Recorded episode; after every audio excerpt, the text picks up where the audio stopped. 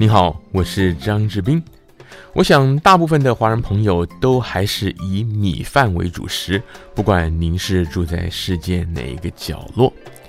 而这个白米呢，有的时候我们会发现，打开来要煮饭的时候，里面却有米虫，或者是变得黄黄的，白久了。今天的乐活养生馆就要跟大家来谈一谈这个米虫。首先，长了米虫的米到底还能不能吃呢？其实专家表示，白米长虫是很正常的现象，而且呢，长了虫之后呢，米照样是可以吃的，只是有的时候呢，它的口感会比较差。对于营养方面，米虫其实没有任何的妨碍，而口感差的原因呢，很可能也是因为你米本身保存的本来就不太好。好比说，容易长米虫，多半是比较高温、比较潮湿、摆久了。那这样的米，不管有没有长虫，它本身的品质就会受到一些影响。但是这个米如果发黄发霉的话呢，专家就建议您不要吃了，因为很可能里面会产生黄曲毒素，会导致疾病，甚至可能会导致癌症。那至于要怎么样防范？白米长虫呢，其实也有一些简单的方法，或者说是原则。首先就是在买米的时候，如果您住的地方是属于比较高温、比较潮湿、容易长虫的地方，建议您买小包装一点的，不要贪图便宜买很大一包倒在桶里面，然后久而久之，那一大部分没有吃到的，就算不长虫也不新鲜了。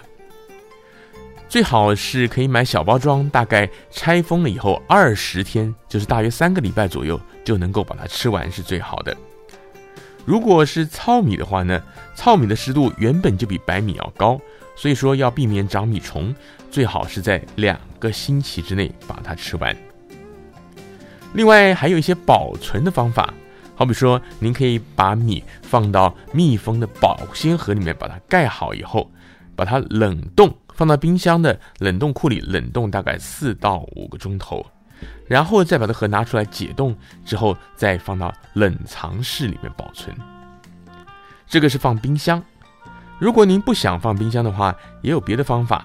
我们知道我们在烹调的时候常会放一些香辛料，好比说像是辣椒啊、大蒜啊等等。